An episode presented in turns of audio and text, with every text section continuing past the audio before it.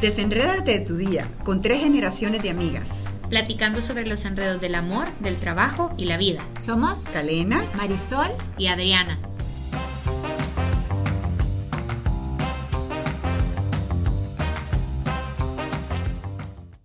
¿Dudas si sigues igual de enamorado? ¿Tu relación es monótona o aburrida? ¿Sientes que ya no tienes nada más que conocer de tu pareja? Y en el podcast de hoy, se me acabó el amor. ¿Qué hago? ¿Qué hago realmente? Porque es algo que nos hace sufrir pensar que yo estaba enamorada de esta persona y ahora ya no. Y me enamoré con todo, me casé con todo para toda la vida y de repente ha pasado un año y ya no lo quiero ni ver. Es correcto, entonces no, no podemos hacer eso porque si no se nos va a ocurrir la locura de que ya entonces tengo que romper esta relación estable o este matrimonio porque ya no hay solución. Y no, por favor, siga escuchando porque si le vas a dar una oportunidad a alguien, está muy bien, pero empecemos con el que tenés al lado o a la que tenés al lado. ¿Qué les parece? Me parece súper, pero también, a ver, ¿qué credenciales existen aquí para que estas tres enredadas que intentan desenredar al mundo les hablen sobre temas del amor como expertas? Y nos encantó algo porque expertos en el amor son los que aman. ¿Y ustedes cuánto tiempo tienen de casadas? Ay, yo pasé casada 35 años. ¿Y cuántos de novios? Bueno, mi noviazgo fue tormentoso porque nos amábamos tanto. A los 19 años nos, nos, encontramos y mi esposo me dijo que a los 33 se quería casar. Entonces yo dije, no, mejor no, antes quebramos y volvimos a los 25 y ahí nos casamos. O sea que fue rapidito, ya a los 25 ya sabías lo que querías. Él ya sabía que si regresaba conmigo era para algo estable y duradero y solo nosotros dos. Pues nosotros tuvimos cuatro años de novios y 25 años de casados, o sea que ya llevamos 29 años. Okay. Sí, o sea que eso tal vez un poquito nos puede dar... Este, es un alguna, doctorado, literalmente. Y además las dos nos divertimos estudiando la maestría de matrimonio y familia por cuatro años. Pero yo creo que el, los que más nos han educado son los maridos. Ah, o sea, yo creo que he aprendido más. Sí, uno se educa porque, mutuamente, así sí, es. Sí, porque uno, yo he aprendido más a amar amando y amando a mi esposo. Como los niños caminan. Y aprenden sí, a caminar caminando. Caminando. Sí. Y una pregunta, ¿y ustedes sabían que sus matrimonios iban a ser felices desde el principio? Mira, hay una frase linda de José Pedro Manglano que dice que lo lindo del enamoramiento es que te muestra el final al principio. Entonces, realmente para mí no sé, pero yo nunca lo dudé que él era el amor de mi vida y ahora sigo decidiendo que sea el amor de mi vida todos los días y primero Dios así será para siempre, para siempre, para siempre. Creo que hay una ventana en el cual ves claro que esta es la persona. Igual que cuando vas camino de una excursión o estás turisteando en otro país y entonces empezás a caminar hacia una montaña donde querés ir a ver quizás una, una pequeña iglesita o un monumento griego y entonces el camino se, se curvea y ya no volteas a ver el, a dónde vas, pero lo viste y sabes a dónde quieres llegar. Entonces esto nos puede pasar también con el enamoramiento. Lo viste claro, pero resulta que ahora estás en una curva de tu vida que no están viendo tan claro eso que viste al inicio como algo que iba a durar para toda la vida. Pero lo tenés que, lo tenés que recordar. O sea, ahorita que yo me voy a casar y yo que estoy en ese momento, yo ahorita en ese principio, a mí me ha pasado que son cosas tontas que yo siento que, puchica, mi matrimonio va a ser súper feliz a pesar de todo. O sea, cosas como cuando vamos en el carro, Rorro dice que soy passenger princess porque dice que literal yo ando una colcha, ando una almohada. O sea, Rorro me tiene un picnic. O sea, literalmente yo muevo ni un dedo. O sea, ya, ni siquiera el GPS soy confiable. Entonces yo digo, qué chiva la vida que me espera con Rorro.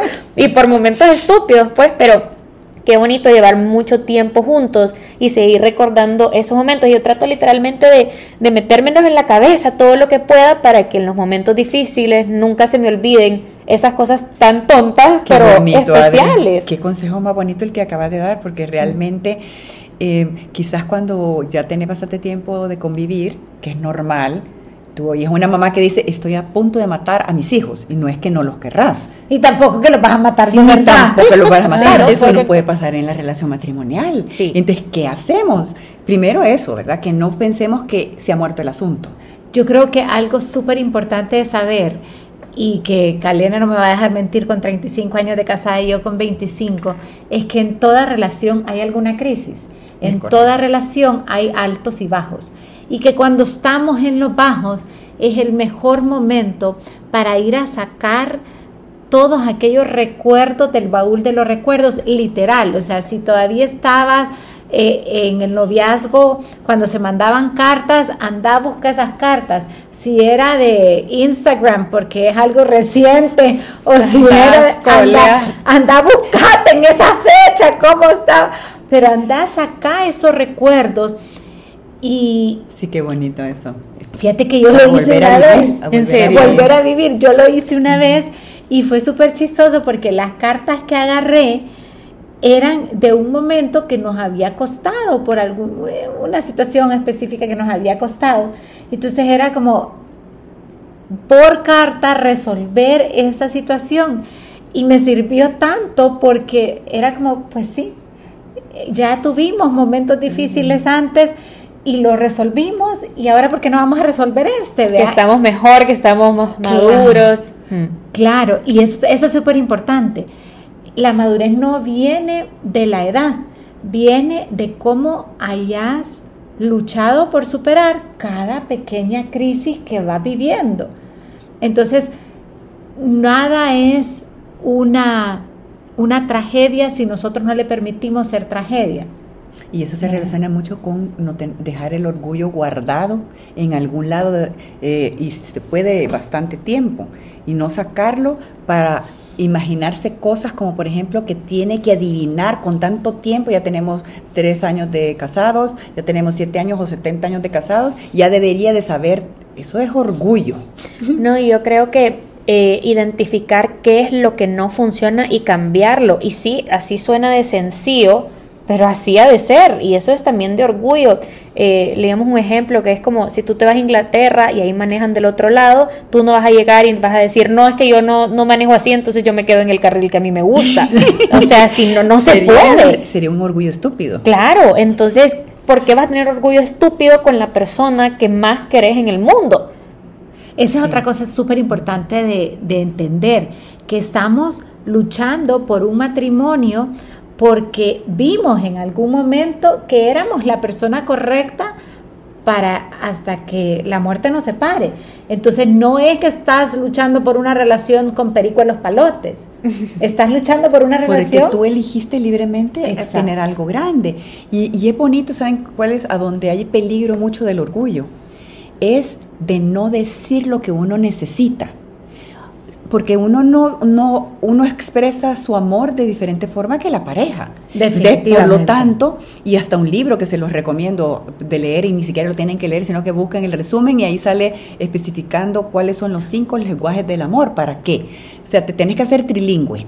Eh, tenés que saber cuál es tu propio lenguaje del amor, cómo te expresas mejor al demostrar tu amor, cómo es el de tu pareja, el lenguaje del amor de tu pareja y cuál es el lenguaje el mejor del mundo, que para quienes somos creyentes sabemos que Jesús nos vino a enseñar cuál es el mejor lenguaje del mundo. Entonces, si sos trilingüe, el orgullo entonces no va a tener lugar, porque entonces vas a, primero, pedir cómo para ti es la mejor manera de expresarse. Y aquel que es así como medio frío, que no le gusta que lo, que lo abracen, pero si tú te encanta que te papachen, te abracen y te, y te den abrazos de 8 segundos, pedilo. Yo necesito ahorita un abrazo. Fíjate que eso es tan, pero tan cierto. Uno en esas novelas rosa o en esas películas. ¿Las series turcas o las coreanas? Cualquiera de las dos. Mira, coreanas no, en, esas películas tontas donde el hombre dice exactamente lo que tiene que decir. No son tontas. Y la, y la y la mujer eh, está con el piecito levantado cuando da el beso, o sea, todas esas La dama de las camelias, una cosa así. No sé, cualquiera, la que a ti se te ocurra. Pero todo en eso está que la persona sabe y hace todo lo perfecto en el momento perfecto. Y eso no es así. Uno tiene que aprender lo que al otro le gusta y el otro lo tiene que decir. ¿Y tú, te, ha pasado eso? definitivamente. O sea, yo ya aprendí que si yo tengo un día complicado y yo lo que necesito es un abrazo, a mí no me quita nada y a mi esposo menos que yo le diga, amor, ahorita necesito un abrazo. Pero pregunta, ¿tú siempre fuiste así? ¿O o en el camino lo aprendiste a pedir? Yo aprendí a pedirlo en el camino porque al principio de mi matrimonio yo esperaba que él ya supiera, porque si él me Que era amaba, clarividente, te habías Sí, casado con un clarividente. según yo me había casado, pero sabía me- leer la mente. con la madurez me fui dando cuenta que es una estupidez. ¿Y cómo caíste en la cuenta de eso? Tengo una amiga genio. Ah. Tengo una amiga genio. Ojo con las buenas amigas. Sí. Nosotros ahorita somos las suyas. Ahorita, Somos por favor, amigas. son tus amigas, somos tus amiguitas, ¿oíste? Mira, no, la verdad, yo tengo una amiga genio que me dijo, Marisol, pero con sencillez, o sea, pedí, pedí, no, no, o sea, no tiene por qué saber lo que está en tu corazón, o sea, no está, ¿Y cómo No reaccionó está dentro tu de tu- esposo cuando él se hizo loco o, o qué? es que él es un hombre maravillosísimo, o sea, yo no les puedo explicar, o sea, es lo máximo.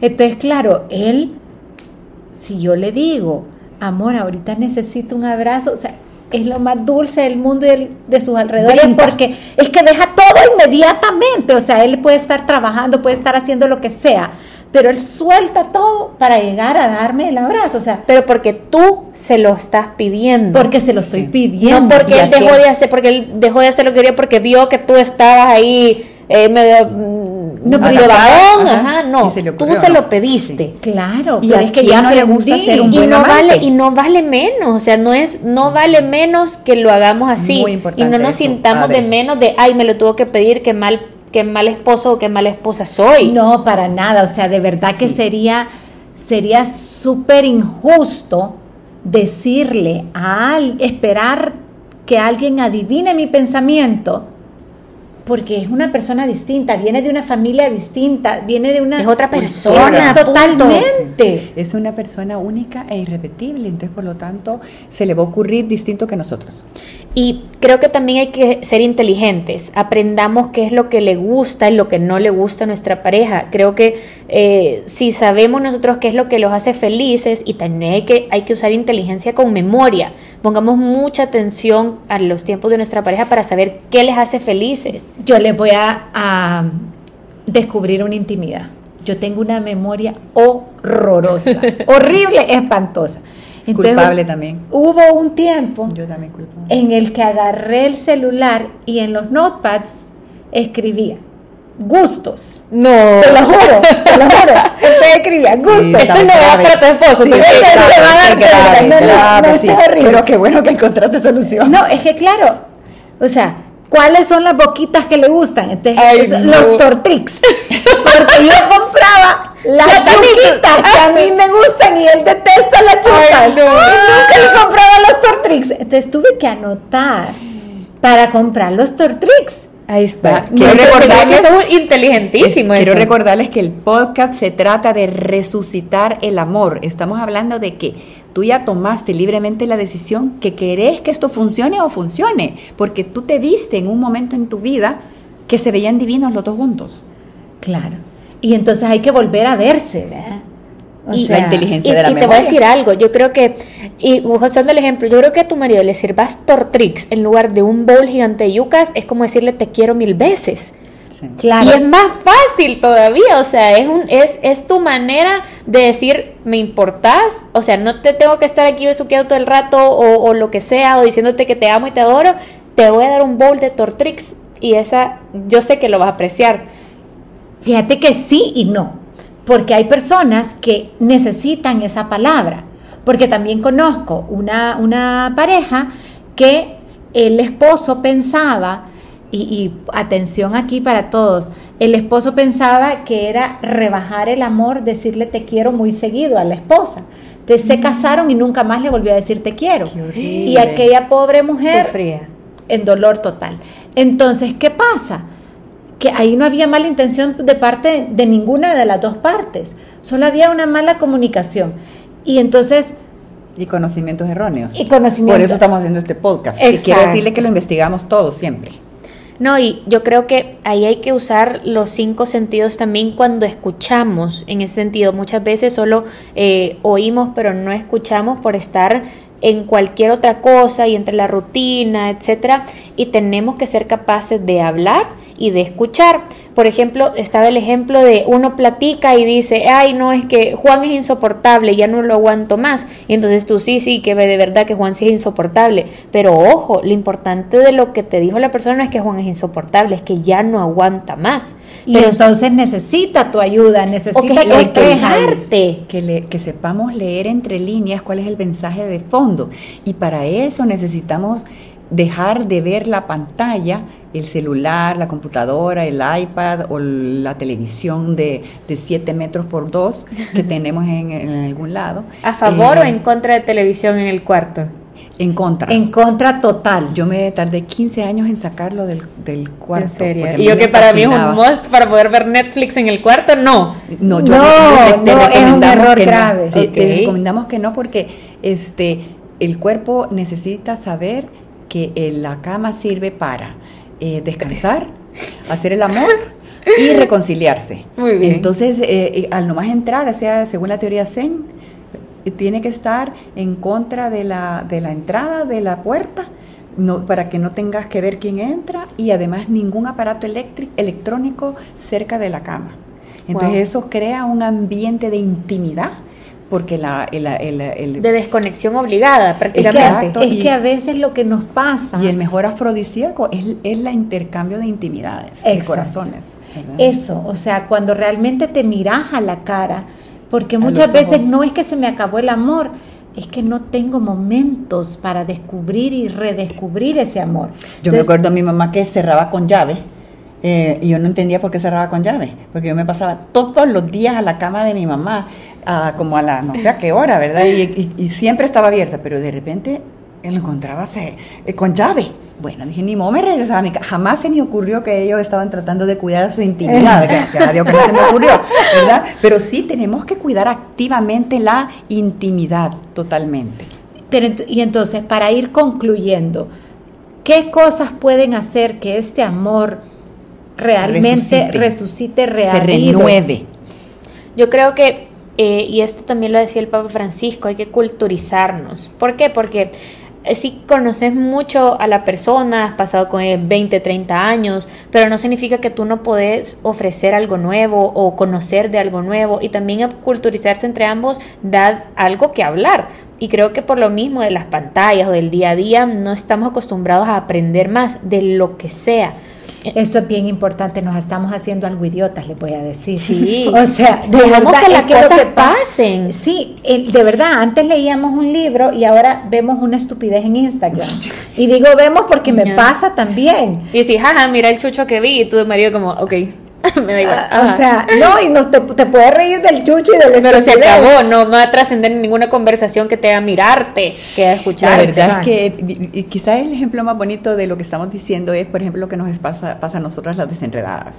Las desenredadas somos tres generaciones completamente diferentes, pero el tener que investigar, el tener que culturizar el tema y no venir a hablar la opinión sino de la experiencia y de lo que hemos investigado realmente, para atrevernos a, porque le puede ayudar a alguien esto, pero nos ha servido a las tres para conversando de esto, hasta decimos, miren, off the record, eh, vamos a... Hay cosas que ustedes nunca sabrán. Ustedes nunca sabrán. Pero, y entonces eso ha creado intimidad entre nosotras y entre ustedes que nos están escuchando, porque eh, nos ha enriquecido y lo que nos ilusiona muchísimo, lo que aprendimos una de la otra, transmitírselo a ustedes. Y creo que ahí, y, y con ese tema de la intimidad, hay que ser súper cuidadosos con esas fugas de intimidad. O sea, lo que hablamos con nuestra pareja es solo algo que hablamos con nuestra pareja y que se tiene que quedar ahí dentro como un búnker.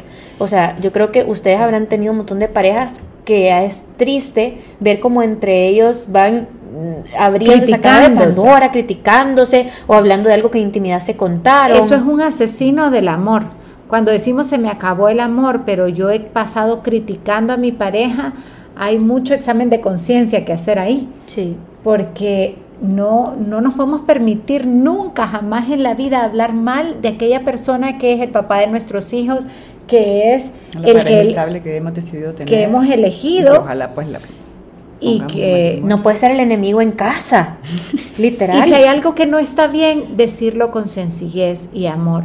Y yo le garantizo que todas estas crisis, todos estos momentos que llegan a todas las parejas, tienen solución si hay sencillez y si hay cariño, ¿verdad? No necesita tener una, llama gigante, pero tú lo puedes lograr. Y, vamos a dejar estas, estas em, ideas bonitas que se pueden resumir en una frase que se llama AES, de, de José Pedro Manglano, y se relaciona con cinco cosas. Alegría, vivir el ahora, vivir el aquí, ser amables y aceptar a la pareja. Y estas las vamos a profundizar en el siguiente podcast. Un abrazo a todos. No recuerden seguirnos en nuestras redes sociales como Las Desenredadas. Síguenos en el siguiente capítulo de Las Desenredadas. Para conocer más de todas aquellas cosas que nos enredan en la vida, el trabajo y el amor. Y cómo desenredarlas para ser felices.